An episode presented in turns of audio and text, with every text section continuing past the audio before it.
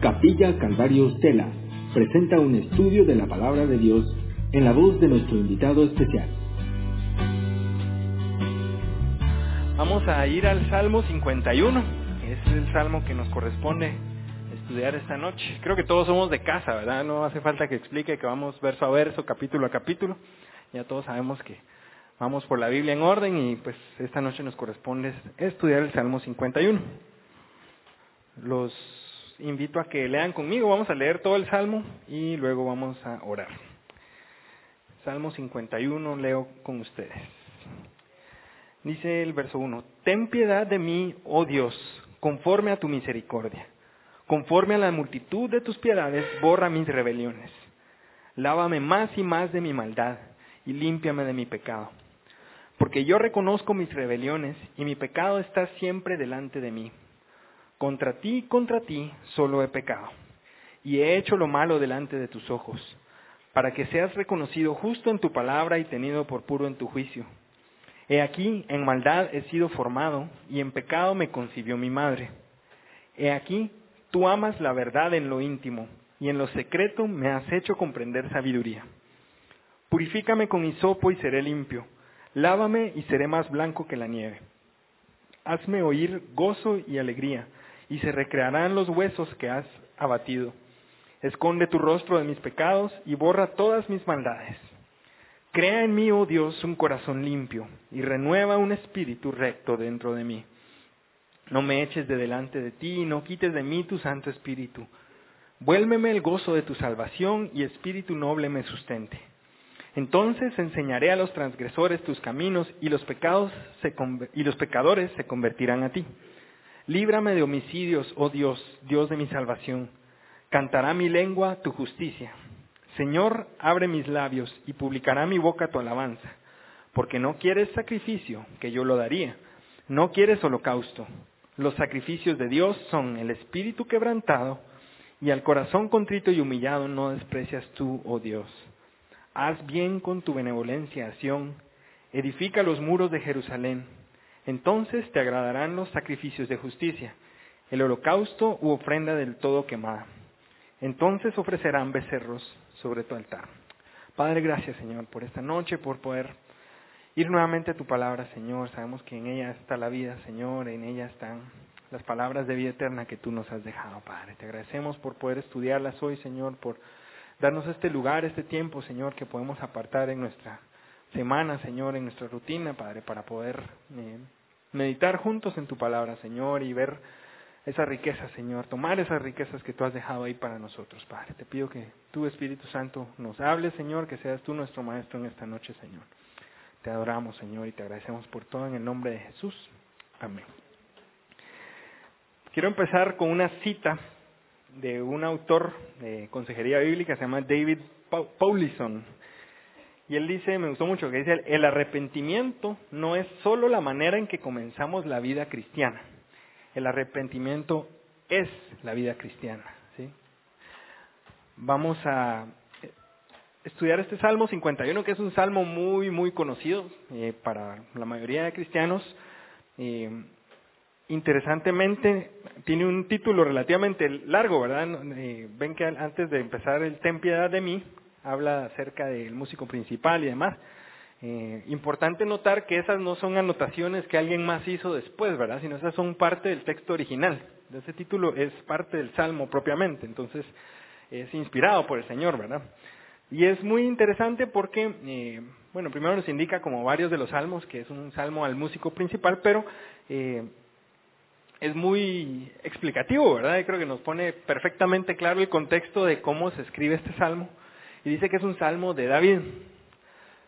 Y dice, nos explica cuándo lo escribió. Dice, cuando después que se llegó a Betsabé, vino a él Natán el profeta.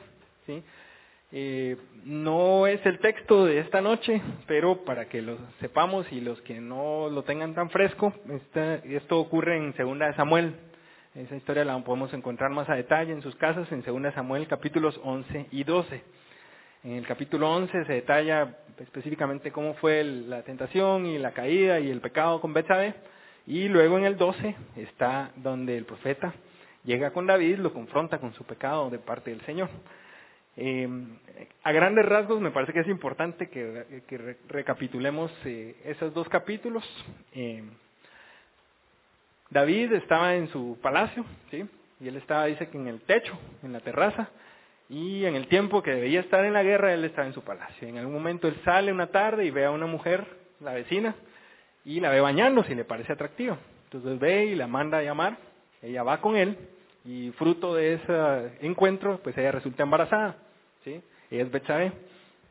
Después de esto, eh, David investiga y ella es la esposa de uno de sus militares más eh, abnegados, llamémosle, de sus buenos soldados.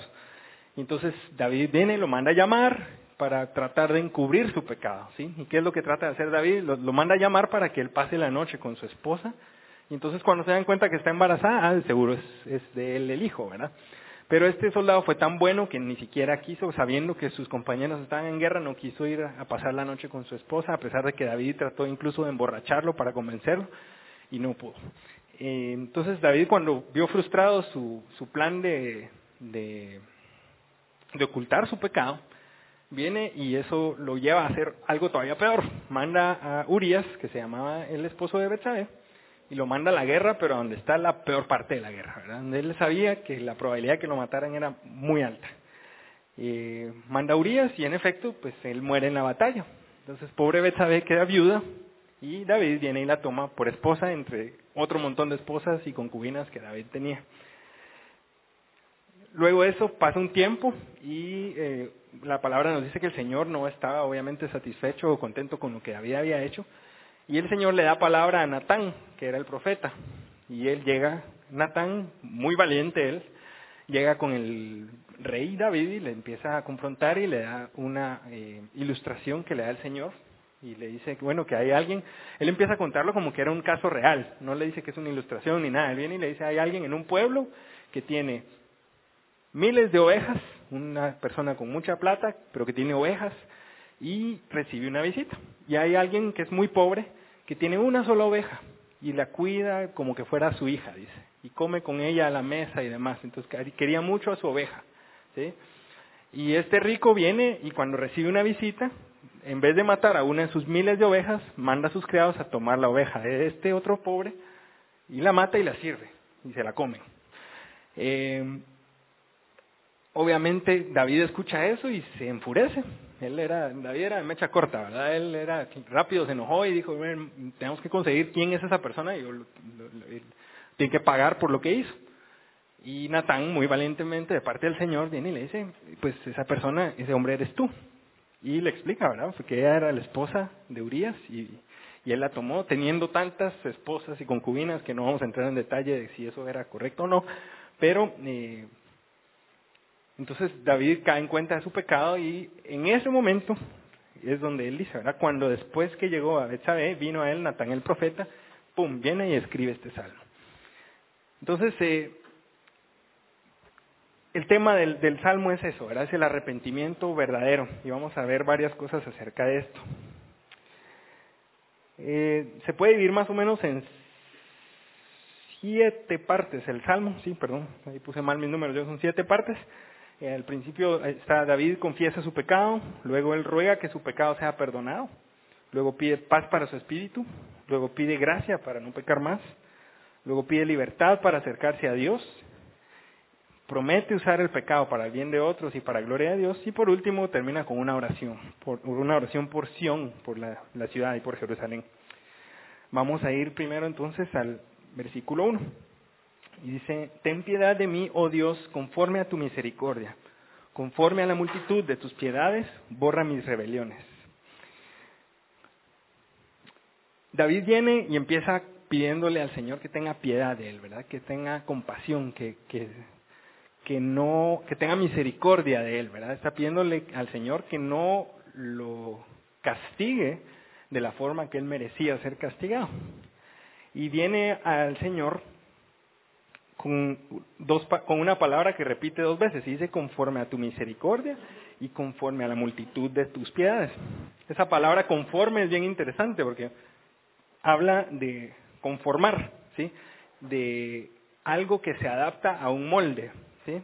Si yo tengo un molde redondo y yo le pongo masa y lo meto al horno, voy a tener un queque redondo. Si tengo un molde cuadrado, pues tendré un queque cuadrado. Entonces, conformar es tomar la forma de algo, ¿verdad? Entonces, cuando dice eso, eh, habla de que, eh, de que el Señor, está hablando de, características del Señor, ¿verdad? Del carácter mismo de Dios, que es misericordioso y que es piadoso. Entonces, David viene y no le dice conforme a mis buenas acciones. No, no, no llega David al Señor a decirle, mira Señor, hasta antes de esto yo era una muy buena persona, recuérdame que tú me escogiste entre todos mis hermanos, yo he sido rey, hemos sido exitosos, Israel ha crecido. Él no va, no va al Señor apelando a sus buenas acciones, a su, buen historial, ni a lo bueno que ha sido Dios antes con él, sino que le va a decir, Señor, yo conozco que tú eres misericordioso, ¿sí? Entonces, yo sé que tú eres, ese es tu carácter, esa es tu forma, ese es, ese es tu molde. Entonces, yo deposito esta situación en tu misericordia. Yo sé que tú eres misericordioso. Y es lindo pensar que el Señor eh, no tenía que comprometer nada de su mismo carácter para perdonar a, David, ¿verdad? Sabíamos que Él es un Dios, y bueno, de, hecho Él mismo se, revela como un Dios eh, misericordioso y lento para la ira. En el Antiguo Testamento a Moisés se revela dos veces, en Éxodo 20 y en Éxodo 34. En el monte le dice que Él es alguien que es amplio para perdonar, que es lento para la ira, que es misericordioso, que perdona los pecados. Entonces David conoce quién es Dios y apela a eso. Le dice, Señor, ten piedad de mí conforme a tu misericordia. O sea, yo sé que tú eres así, es tu carácter. Perdóname, ten piedad de mí. Luego viene y le dice, borra mis rebeliones sigue en el verso 2 y le dice, lávame más y más de mi maldad y límpiame de mi pecado.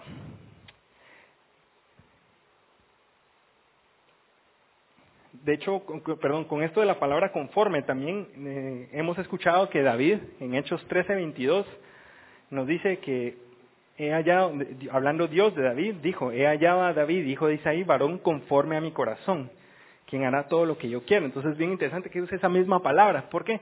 Porque David no es un hombre conforme al corazón de Dios porque fuera perfecto o porque fuera sin pecado, sino precisamente por eso, porque él se dejaba moldear por el Señor, porque él tenía un corazón que se conformaba al Señor. De hecho, ahí en mismo Hechos 13:22 lo dice, ¿verdad? He hallado a David, hijo de Isaí, varón conforme a mi corazón, quien hará todo lo que yo quiero. Eso significa ser conforme al corazón de Dios. No significa ser perfecto y vemos que David estaba lejos de ser perfecto. Aún así era conforme al corazón de Dios. Luego viene y en estas da tres frases ahí que le pide eh, David al Señor y dice, borra mis rebeliones, lávame más y más de mi maldad y límpiame de mi pecado. Usa tres palabras diferentes para lo que él cometió o lo que él quiere quitar de su vida. Primero habla de rebeliones, luego habla de maldad y luego habla de pecado. Las tres son muy parecidas, pero son diferentes. Rebeliones habla acerca de transgredir voluntariamente y conscientemente una ley. ¿sí? A mí se me ha dicho, no haga esto, y yo sé que no lo debo hacer y yo tomo la decisión de hacerlo, a pesar de que sé que no debo hacerlo, eso es una rebelión. ¿sí? Eso es algo donde yo voluntariamente estoy transgrediendo una ley que conozco. Luego habla de maldad. La maldad es un hábito de pecado, es algo que, es habitual en, en, la gente, es una, una la, eh, la, naturaleza o inclinación que tenemos hacia hacer el mal, pero es algo continuo, ¿sí? Es algo que es parte de, de, del, hábito. Y el pecado, pues eso es la definición más básica, ¿verdad? El pecado, que es, es, fallar al blanco, ¿verdad? Sabemos que ese es el significado de la palabra pecado, o es no cumplir con el estándar, ¿verdad? No es, no es, es no llegarle al estándar que el Señor puso en cuanto a algo. Entonces David viene y pide al Señor que le quite esas tres cosas, que son diferentes, pero que están presentes en la vida de él y en la vida nuestra. Pero las palabras que él usa para pedirlo también son súper interesantes. Borra, lávame más y más, y límpiame. Borra, borrar es, y, es como, vienen como en, en, un carácter ascendente, ¿verdad? Borrar es como, bueno, como quitar, ¿verdad? Nada más, como, como cuando uno escribe y luego lo tacha, ¿verdad? Le pasa con un lapicero encima y ya, ya omití eso. Todavía está ahí, pero yo ya puse una línea donde ya, sé que eso no lo debo tomar en cuenta, aunque todavía esté ahí, ¿verdad? Luego él viene y dice, no, más que borrar, lávame, ¿sí? Lávame más y más. Y pues eh, yo quería ponerles el ejemplo de, tinta, una mancha de tinta, ¿verdad? Yo puedo venir y escribir algo y no, pues le pongo una línea encima, eso ya lo borré. Luego lavarlo, yo puedo mancharme con tinta en una camisa y la puedo lavar, tal vez va a ser difícil, la lavo y la lavo y la lavo hasta que tal vez la mancha se quita. Pero la palabra limpiame es una palabra súper interesante, la que usa ahí es en el hebreo tajer, la palabra. Y es una palabra que significa, es bien difícil de traducir, me estaba leyendo en los comentarios, y es como, casi como venir y retroceder el tiempo y volver a hacerlo, pero bien hecho. Sí, es como, como en la computadora del el control Z, ¿verdad? Deshacer. O sea, como que de veras nunca pasó. Y poniendo el ejemplo de la tinta, es como que pusiéramos un vaso con agua limpia y le pongo tinta, ¿sí? Obviamente el, el agua se va a teñir toda, ¿verdad? Ese, esa palabra tajer es como quitarle la tinta a un, a un vaso con agua que le puse tinta. O sea, así de imposible es, pero así de, ese es el significado. Es una pureza como si de veras nada hubiera pasado. Entonces, eh, a ese nivel, eh, David siente que debe ser limpiada su, su rebelión y su, su falla, ¿verdad? de verdad se está arrepintiendo él de haber hecho lo que hizo. Recordemos el pecado también, cuando él habla de pecado, que eh, obviamente eso implica muerte, ¿verdad? Lo sabemos nosotros a la luz del Nuevo Testamento, que la paga del pecado es muerte. Entonces él está temiendo eso, ¿verdad? Él sabe, uy, o sea, yo merezco morir por esto que hice. Sin embargo, vemos, por ejemplo, en Isaías, aunque él ve que estamos, eh, que él está, su vida había sido manchada por el pecado, en Isaías 1.18 recordamos que el Señor dice, ¿verdad? Venid luego, dice Jehová, y estemos a cuenta. Si vuestros pecados fueren como la grana, como la nieve serán emblanquecidos. Si fueren rojos como el carmesí, vendrán a ser como blanca lana. ¿Sí? El Señor tiene poder para limpiar a ese nivel los pecados. Aunque como quitarle la tinta a un vaso con agua, así el Señor puede limpiar nuestros pecados. El Señor puede. Pero ¿qué es lo que Él dice que debemos hacer? Dice, estemos a cuenta. ¿sí? Debemos llegar al Señor y exponer y confesar nuestro pecado, debemos arrepentirnos de corazón y eso es lo que vamos a seguir estudiando ahora. Vamos al verso 3. Dice David, porque yo reconozco mis rebeliones y mi pecado está siempre delante de mí. Entonces el arrepentimiento comienza con el reconocimiento de la falta. ¿sí? no sé si alguna vez ustedes han intentado ayudar a alguien que siempre tiene una excusa para, para lo que hizo. ¿sí? Es como, ay, mira, es que estoy sin plata y todo. Entonces, mira, pero es que acabas de comprarte una pantalla de 60 pulgadas y todo. No, pero es que yo la necesitaba, porque es que vieras que no sé. Y siempre hay una excusa, ¿verdad? Entonces uno trata de ayudar a alguien así, que siempre tiene una excusa y no se puede. No, hay manera de ayudar a alguien que tiene una excusa. El Señor no acepta excusas tampoco, ¿verdad? Cuando nosotros llegamos delante de Él, eh, debemos reconocer nuestros pecados, debemos reconocer nuestras fallas. y digo pecados, es importante llamarlos por su nombre, ¿verdad? Hoy en día en la iglesia en muchas iglesias, si no digamos en el mundo, esa palabra ya casi no existe y en muchas iglesias está desapareciendo. ¿sí? ya no se habla de pecado, pero es importante. Toda la doctrina de la salvación gira en torno al pecado y el pecado es pecado. Entonces eh, es importante nosotros reconocer nuestros pecados, es importante examinarnos a nosotros mismos, pedirle al Señor que nos revele esos pecados para podernos poner a cuentas, como dice el Señor en Isaías vemos que David dice, reconozco mis rebeliones, ¿verdad? Y si le ponen cuidado ahí a todo el salmo, él habla, repite muchísimas veces la palabra mi, mi, mis pecados, mis rebeliones, mis transgresiones, mis manchas, eh, y él habla, yo he pecado, yo, todo en primera persona, ¿verdad? Él no viene y le echa la culpa a otras personas, ¿sí? Eh, por ejemplo, David pudo haberle echado la culpa a Betsabé, así siendo bien machista, porque él, él la invitó, dice, o sea, él la, mandó a buscar, pero ella aceptó ir, ¿verdad? Entonces eh, uno podría decir, ah, no, Señor, como Adán, ¿verdad? Mira esta mujer que me pusiste. Eh, mira esta mujer que, que, se dejó venir, ¿verdad? No, entonces David pudo haber echado la culpa a mucha gente. Y así nosotros también podemos echarle la culpa a muchas cosas cuando pecamos. Podemos decir, no, es que en el mundo, que aquí esto como es de difícil, hay muchas tentaciones. Y, y sí, es cierto, hay muchas tentaciones, pero no es, o sea, si yo peco, es mi decisión pecar, no es culpa del mundo. Hay quienes le echan la culpa a Satanás, ¿verdad? Es que el diablo me tentó y me hizo caer y todo. ¿sí? O sea, al final el, pecado es un tema de decisión. Hay quienes le echan culpa a sus papás. Sí, no, es que mi papá siempre fue así, así me criaron y yo es que yo así soy y desde pequeño. Y, y no, nosotros somos nuevas criaturas. Y peor aún, hay quienes le echan culpa a Dios, ¿verdad? Uy, no es que el Señor me puso una prueba y no.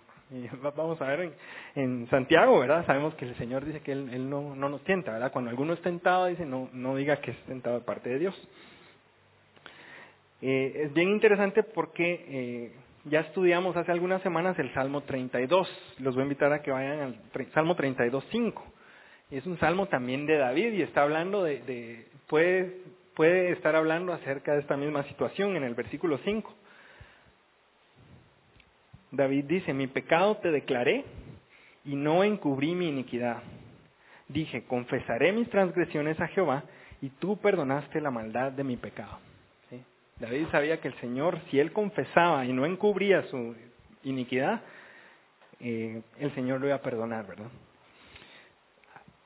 Estaba leyendo un, una predicación de Charles eh, de Spurgeon y me pareció interesante compartirles también esto y, es acerca del arrepentimiento.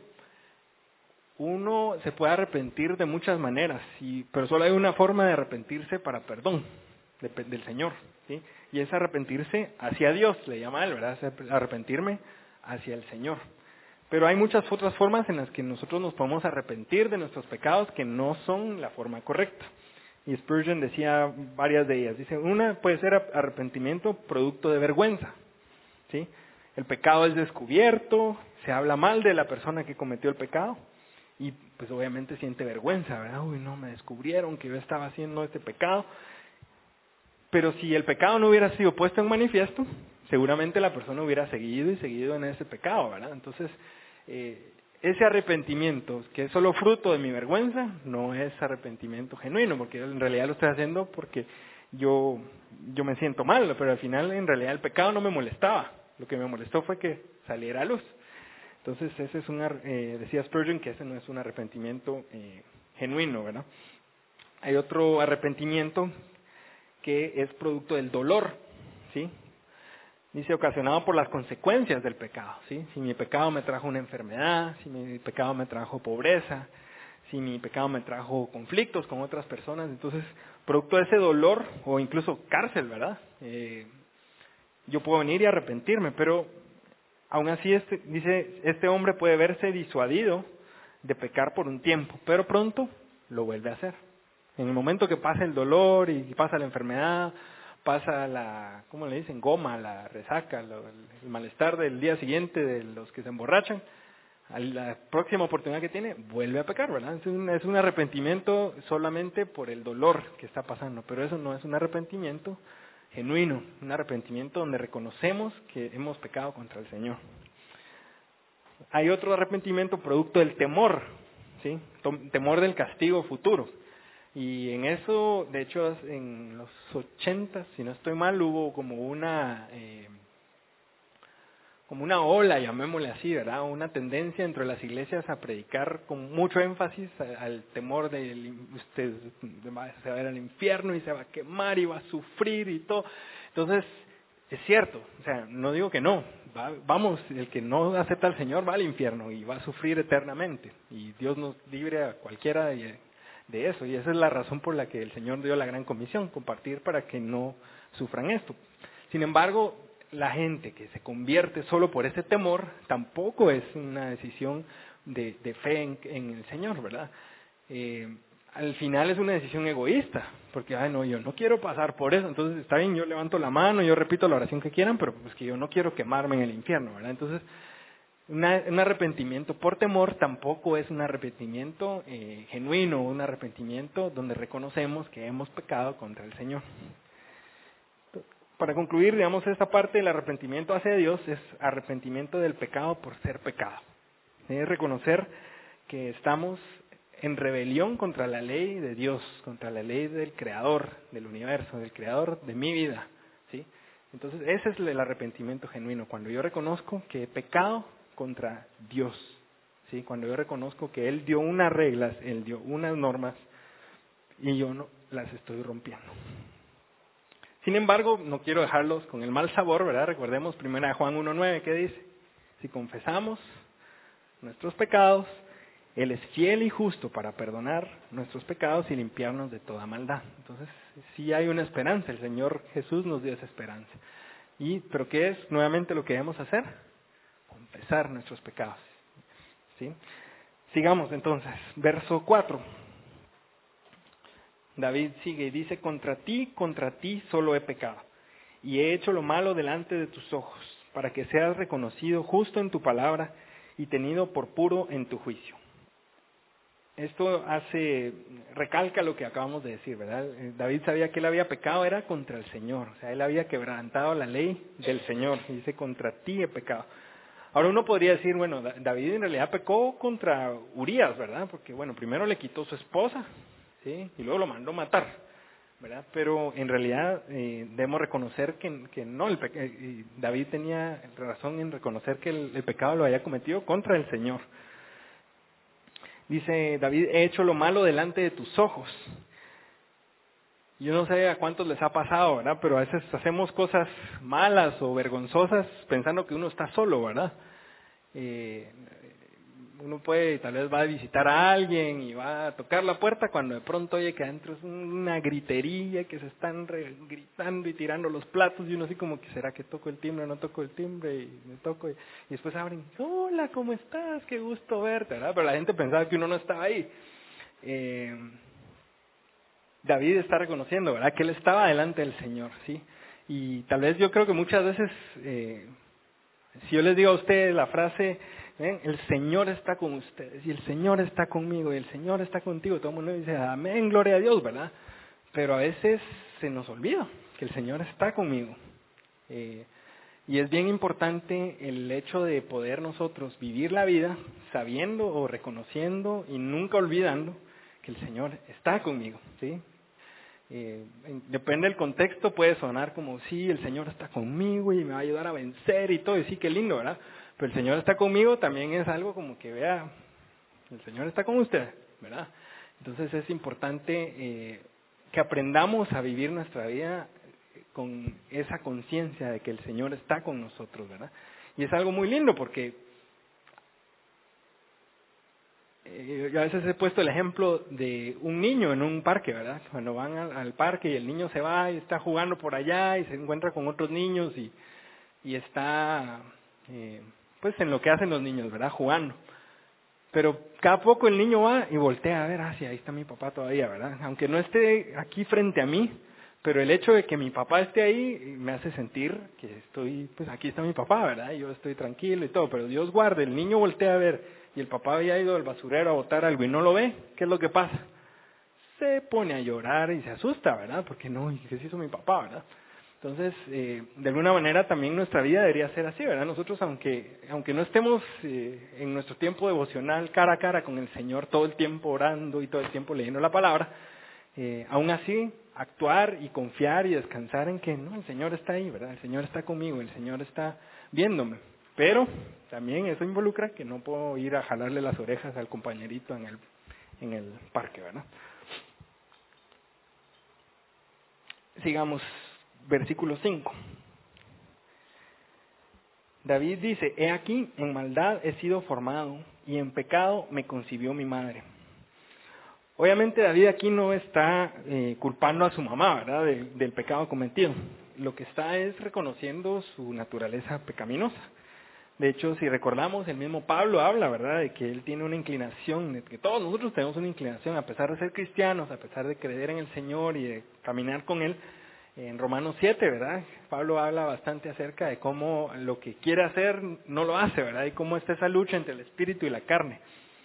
Eh, sin embargo, también es importante reconocer que nosotros no somos eh, seres humanos carnales, ¿verdad? Una vez que hemos eh, confesado al Señor como nuestro Salvador, hemos creído en Él para salvación, la palabra también dice que somos nuevas criaturas, ¿sí? Entonces David Obviamente David no estaba en ese pacto, ¿verdad? Pero nosotros sí podemos estar tranquilos de que aunque hemos sido formados en maldad, aunque nuestros padres nos hayan enseñado algo distinto, eh, somos nuevas criaturas y el Señor, si tenemos el Espíritu Santo morando dentro de nosotros, podemos eh, vivir vidas santas delante del Señor, aunque no sean perfectas, pero podemos ser, con, tener corazones conforme al corazón de Dios. Eso es algo lindo de, de, la palabra, ¿verdad? Que a veces uno dice, wow, o sea, David era un hombre conforme al corazón de Dios, ¿verdad? Pero es tan lindo porque yo también puedo serlo, ¿verdad? En la medida que yo decida que mi corazón sea maleable, que el Señor pueda conformar mi corazón como el de Él.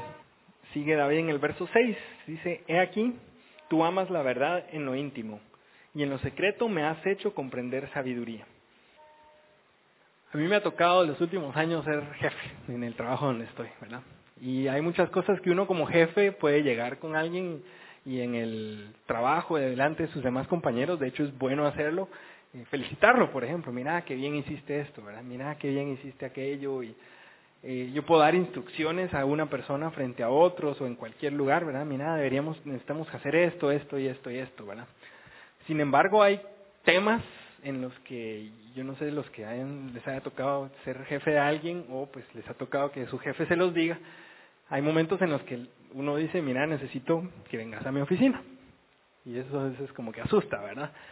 Pero hay temas que no se hablan en cualquier lugar, sino que uno debe llamar a la oficina, puerta cerrada, y a veces no, necesariamente son cosas malas, pero son cosas que son importantes tratar uno a uno, ¿verdad?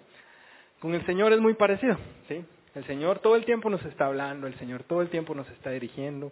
Nosotros en el bus, en cualquier lado podemos orar, podemos cantarle al Señor. Pero es importante ese tiempo cuando el Señor nos llama a la oficina, ¿verdad? Y por lo menos una vez en el día o más, si es posible, tener un tiempo en el que no hay nadie más alrededor, en el que no hay nadie más distrayendo, en el que no me van a llamar al celular y si me llaman no lo contesto, donde yo estoy con el Señor, ¿verdad? Y como dice David, eh, en lo íntimo, ¿verdad? Es un tiempo en el que nos conocemos más, Yo puedo preguntarle, por ejemplo, si alguien que trabaja conmigo está teniendo un problema con su familia o con la esposa o no sé, yo no le voy a preguntar enfrente de todos los compañeros, mira cómo seguiste con lo de tu esposa, ¿verdad? Pero lo puedo hablar en la oficina, ¿verdad? Lo podemos hablar en la intimidad. Entonces, eh, así es con el Señor también, ¿verdad? Nosotros tenemos que buscar tener esa intimidad con el Señor y, eh, y en esa intimidad poder exponer, hablar de la verdad, ¿sí? Ahí David habla de la verdad en lo íntimo, ¿sí? Donde yo soy completamente yo, donde yo no me pongo ninguna máscara, no maquillo mi situación delante del Señor y yo voy delante de Él y en lo secreto el Señor también nos habla, ¿verdad? Él se nos hace comprender sabiduría.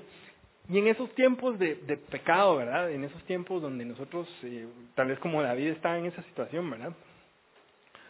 Cuando tenemos más necesidad del Señor, y, eso creo que lo tengo ahí en mis notas más adelante, pero eh, Jesús en, Mateo 7, creo que es que, la, la, mujer, eh, en la casa del fariseo llega una mujer pecadora y, llora y le lava los pies con aceite y con perfume. Y Jesús dice, bueno, el que, al que más se le perdona es el, más ama, ¿verdad? Entonces, a veces no debería ser así tal vez, pero así es. Eh, cuando yo más me doy cuenta que necesito del Señor y cuando yo más me doy cuenta que he pecado y que la embarré y que necesito su perdón, más lo amo, más le puedo demostrar, Señor, de verdad, la regué y perdóname eh, y brota adoración de mí, brota una alabanza tal vez de mí, ¿verdad? Entonces, eh, y eso es exactamente lo que está pasando aquí, ¿verdad? David escribió este salmo en medio de eso, ¿verdad? David, y no escribió solo este salmo, ya vimos que el Salmo 32 también habla acerca de ese arrepentimiento y ese perdón, y así David escribió 73 salmos, o sea, sí hubo de esa intimidad, de esa relación, de esa eh, verdad que hubo en esa conexión íntima que tenía con el Señor, brotó alabanza. Y esos tiempos de estar quebrantados delante del Señor pueden ser tiempos muy bellos con Él. Verso 7, sigue David y dice, purifícame con hisopo y seré limpio. Lávame y seré más blanco que la nieve. Ahí también nos recuerda un poquito el verso de Isaías que acabamos de leer. Ahora es bien interesante el hisopo. Eh, el hisopo es una planta que es relativamente común en Israel, es una especie de arbusto. Pero en la ley mosaica, ¿sí? en el Antiguo Testamento, eh, se utilizaba como un instrumento para salpicar, o sea, se, mojaba ya fuera en sangre o en agua, dependiendo del rito distinto que fuera, para eh, algunos ritos de purificación. Por ejemplo, en Éxodo 12 vemos la primera Pascua, ¿verdad? Cuando están todavía eh, como esclavos en Egipto y, y, el Señor le dice a Moisés que, que todos marquen los dinteles de las puertas con la sangre de un cordero, ¿verdad? Para que el ángel que iba a pasar matando a todos los primogénitos no matara a sus primogénitos. ¿Se recuerdan eso? Eh, el, mandato del Señor es con un hisopo. Mójelo y con un hisopo ustedes lo usan para pintar el dintel de su puerta. En Levítico 14 habla acerca de un rito de purificación para un leproso, en el que también era con un hisopo. Eh, números 19 habla acerca, bueno, la becerra roja, eso es bien interesante, y la purificación de personas que también tuvieron contacto con personas muertas, con, con muertos, sean personas o animales. También se purificaban con hisopo. Entonces, eh, el hecho de que David use eso y le diga, Señor, purifícame con hisopo, obviamente le hace ver que tenía un conocimiento de la ley y eh, a la vez nos sirve a nosotros también como una figura de Cristo, ¿verdad? Porque el Señor, de la cruz de Cristo, ¿sí? Porque en la cruz se manchó de sangre y fue para purificarnos a todos nosotros, ¿verdad? Y fue el sacrificio último y perfecto para la, purificación de cada uno de nosotros. Entonces, eh, también es bien interesante eso del el, el hisopo, cómo se utilizaba en la ley y cómo eh, significaba pureza, ¿verdad? Cómo significaba eh, borrar, borrar pecados, borrar transgresiones. Sigue en el verso 8 y dice, hazme oír gozo y alegría, y se recrearán los huesos que has abatido. Una consecuencia muy real de un pecado no confesado es que se pierde el gozo. Si usted en algún momento no siente ese gozo de pasar tiempo delante del Señor, de compartir con otros hermanos y demás, hay que examinarse, ¿verdad? Porque esa sí es una consecuencia súper eh, directa de, un pecado no confesado. Es, yo pierdo mi gozo. Y es interesante porque el, cuando uno ve como en, Samuel, cuando está uno estudiando la historia esta de, David, si uno amarra algunos eventos que aparecen ahí, da a parecer como que David pasó casi un año ocultando este pecado. Él no fue que, resultó embarazada Betsabé y al día siguiente mandó a Urias se murió y al día siguiente la tomó y al día siguiente llegó Natán. No, pasó casi un año, parece que, pasó desde que empezó todo esto hasta que Natán confrontó a David. Y eh, eh, David se sentía tan mal que hasta dice, ¿verdad? Se, se recrearán los huesos que has abatido. Si regresamos otra vez al Salmo 32, que les hacía cita eh, hace un momento, en los versos 3 y 4, Salmo 32, 3 y 4, David mismo es, escribe esto.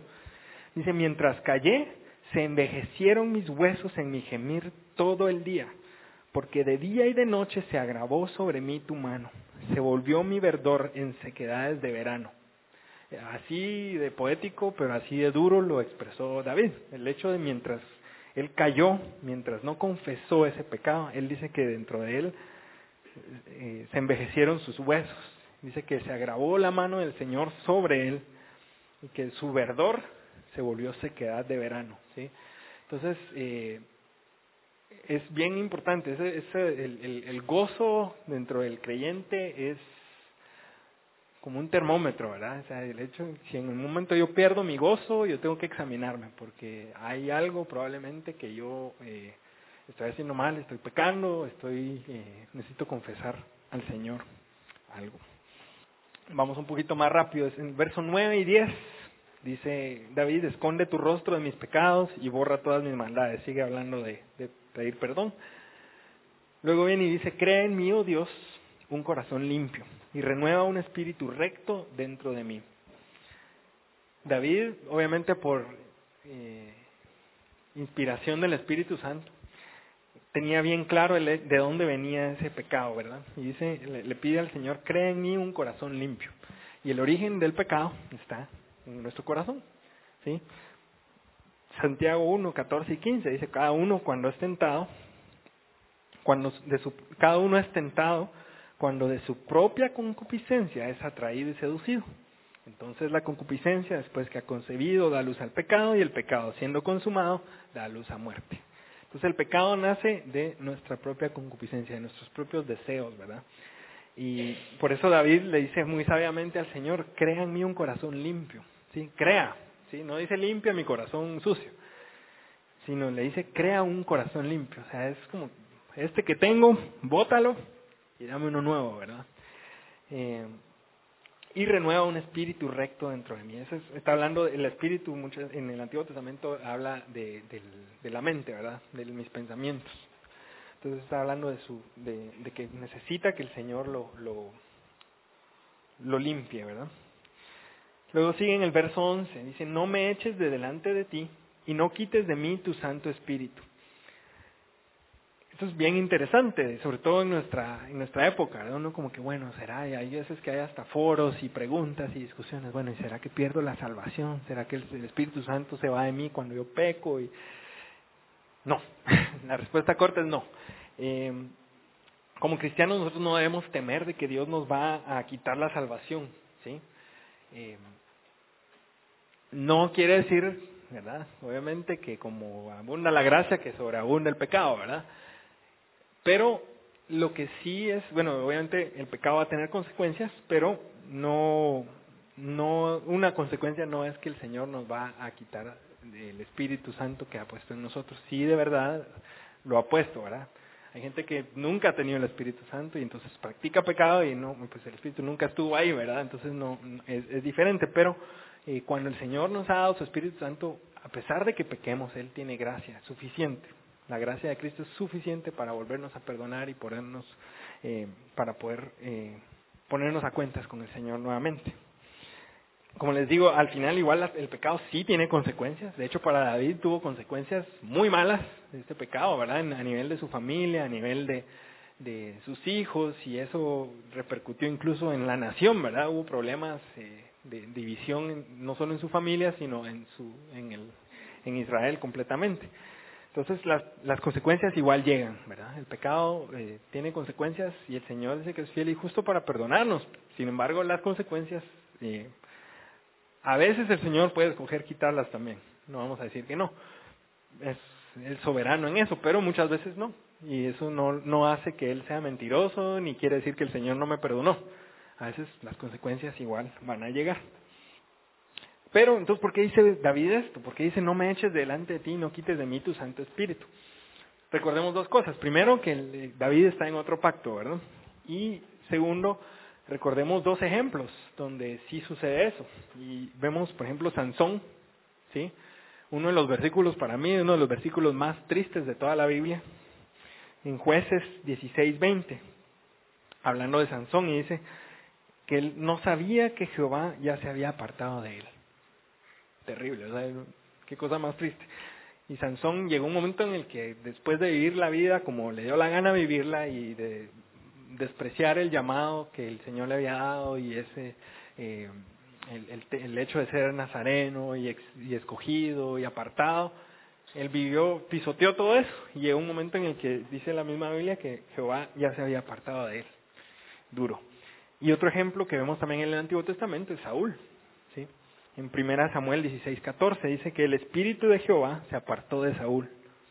Entonces, eh, vemos que sí es una realidad eh, dentro, de, dentro del esquema o dentro del eh, contexto en el que estaba David. el Espíritu Santo no había descendido todavía y no moraba dentro de nosotros, pero el Espíritu Santo estaba sobre las personas que él llamaba y que él estaba usando. Entonces, bien podía pasar lo que David está temiendo que pasara, ¿verdad? Que, el Señor quitara su espíritu de él. Entonces, por eso es que él clama al Señor, Señor, no quites de mí tu Santo Espíritu. Como les digo, eso no debería ser preocupación para nosotros, ¿verdad? Luego dice el verso 12, vuélveme el gozo de tu salvación y espíritu noble me sustente, lo mismo que hablábamos del gozo, ¿verdad?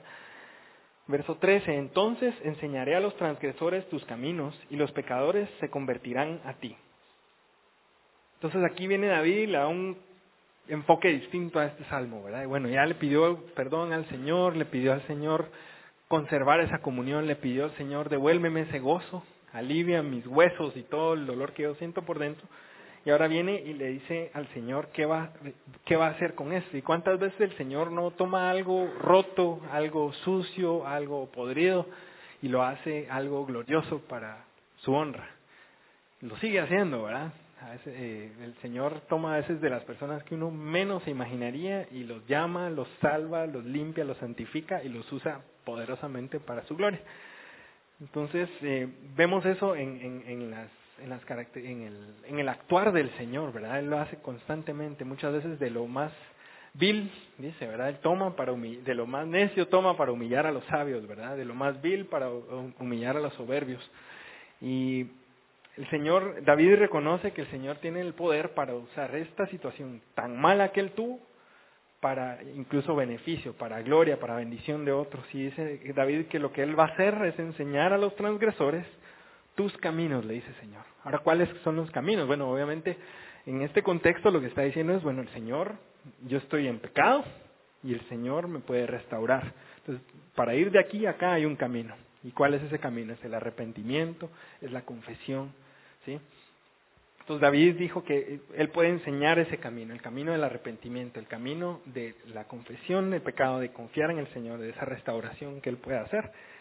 Eh, y de hecho este salmo seguramente eh, ha sido de esperanza para mucha gente que tal vez piensa que ha pecado de una manera que el Señor no los puede perdonar. Eh, el Señor permitió que David lo escribiera y que aún hoy lo podamos leer para darnos esperanza, ¿verdad? Para poder nosotros tener confianza de que el Señor sí nos puede perdonar y nos puede cambiar. Sigue en el verso 14, dice, líbrame de homicidios, oh Dios, Dios de mi salvación. Y obviamente está, en, su conciencia está pasando el homicidio de, Urias, ¿verdad? Dice, cantará mi lengua tu justicia lo que les decía, David, a pesar de esto, eh, hay 73 de los 150 salmos que tenemos están escritos por David. Entonces, definitivamente su lengua sí cantó de la justicia del Señor. Señor, abre mis labios y publicará mi boca tu alabanza. Porque no quieres sacrificio, que yo lo daría, no quieres holocausto. David tenía mucho, mucha, mucha riqueza. ¿sí? Si leemos en, en, en la palabra, él tenía animales, tenía oro, tenía plata, tenía piedras preciosas, tenía maderas, tenía lo que se les ocurra. Él era muy, muy rico. Pero aún vendiendo todo eso, él no podía pagar por esa salvación, por ese perdón, ¿verdad? Y eso fue lo que estudiamos en el, Salmo 50 eh, o el 49, no recuerdo bien cuál de los dos fue que enseñó José hace uno o dos semanas que todo el dinero del mundo no puede comprar la salvación de una persona, ¿verdad? Entonces David viene y, y, y, él dice, no, mira, o sea, yo sé que yo lo daría, dice, yo, yo podría darte sacrificios, podría darte holocaustos, podría darte todo, pero yo sé que eso no es lo que tú quieres, le dice Señor. Yo no puedo limpiarme a mí mismo y ese es otro punto bien importante del arrepentimiento, ¿sí? Cuando yo digo, sí, no es cierto, yo fallé, pero yo me puedo recuperar estoy tomando el camino equivocado. Es el Señor el que me tiene que limpiar, es el Señor el que me tiene que perdonar. Y Él es el que puede cambiar mi corazón. Yo no me puedo limpiar a mí mismo. Otras personas no me pueden limpiar a mí tampoco, ¿verdad? A veces es, no, yo voy a ir con un psicólogo, voy a ir con un, lo que sea, ¿verdad? Para que me, me limpien. Pero no, o sea, y, y, no estoy diciendo que no pueda ir uno a consejería, por ejemplo, sí, hay que ir. Si es necesario, pues uno puede ir pero mi perdón no viene de, haberle compartido a otra persona, ¿verdad? De haberle contado a otra persona el, el, pecado o el, problema que tengo, sino está de confesarle al Señor. Él es el único que me puede perdonar. Dice, los sacrificios de Dios son el espíritu quebrantado y al corazón contrito y humillado no desprecias tú, oh Dios.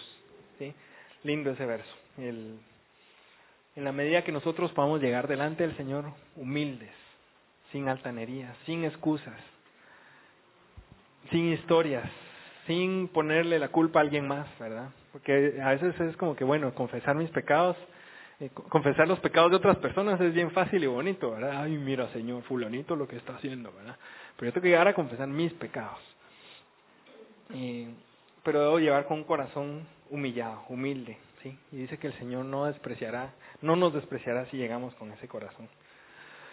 Por último, David eh, hace una oración por Jerusalén y dice, haz bien con tu benevolencia acción, edifica los muros de Jerusalén. Entonces te agradarán los sacrificios de justicia, el holocausto, ofrenda de todo quemada. Entonces ofrecerán becerros sobre tu altar. En los últimos dos versículos, pues él eh, intercede y él sabe que él como rey, eh, sus decisiones tienen un impacto sobre esa nación también, ¿verdad? Y él está pidiendo al Señor que ese pecado no fuera a afectar a, la nación que el Señor le había encomendado. Aún así, eh, como les decía, el pecado de David sí, lo, sí afectó. Vemos más adelante en la historia donde esto le genera, le, crea al Señor enemigos, incluso dentro de sus propios hijos, ¿verdad? Hay contienda y, y eso genera una división dentro del pueblo. Y es bien importante nosotros tener también esa conciencia, ¿verdad? Nuestro pecado, sí, mi pecado es mío y yo soy el que tengo que dar cuentas por él. Y si quiero perdón, yo tengo que ir al Señor a confesar mi pecado. Creo que ya lo tenemos claro por el momento. Sin embargo, es importante también saber que mi pecado sí puede tener consecuencias para otros. ¿sí?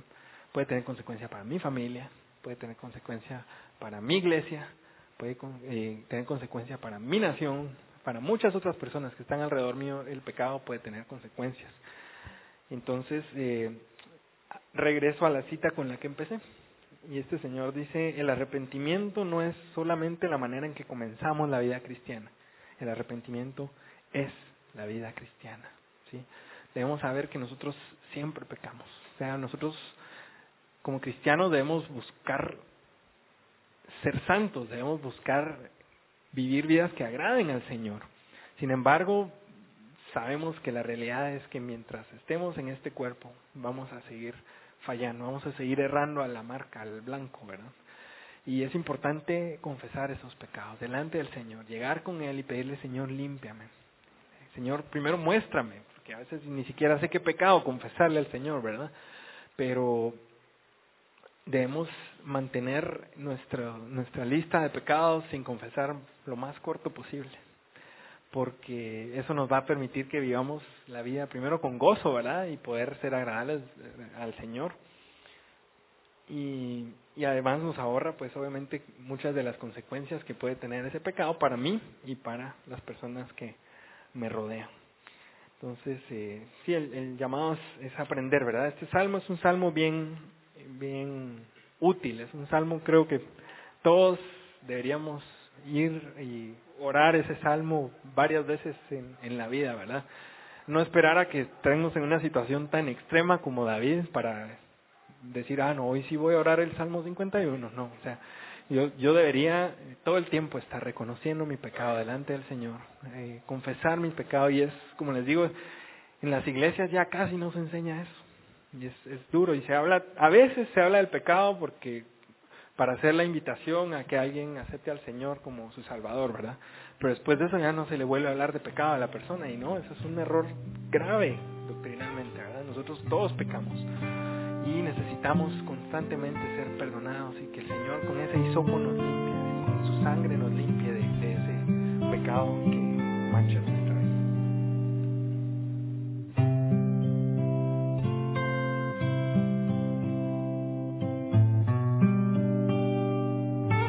Esperamos que este estudio de la palabra de Dios haya sido de edificación para su vida. Le invitamos a visitar nuestro sitio en internet www.ministeriocela.com, donde encontrará más estudios y recursos para su edificación.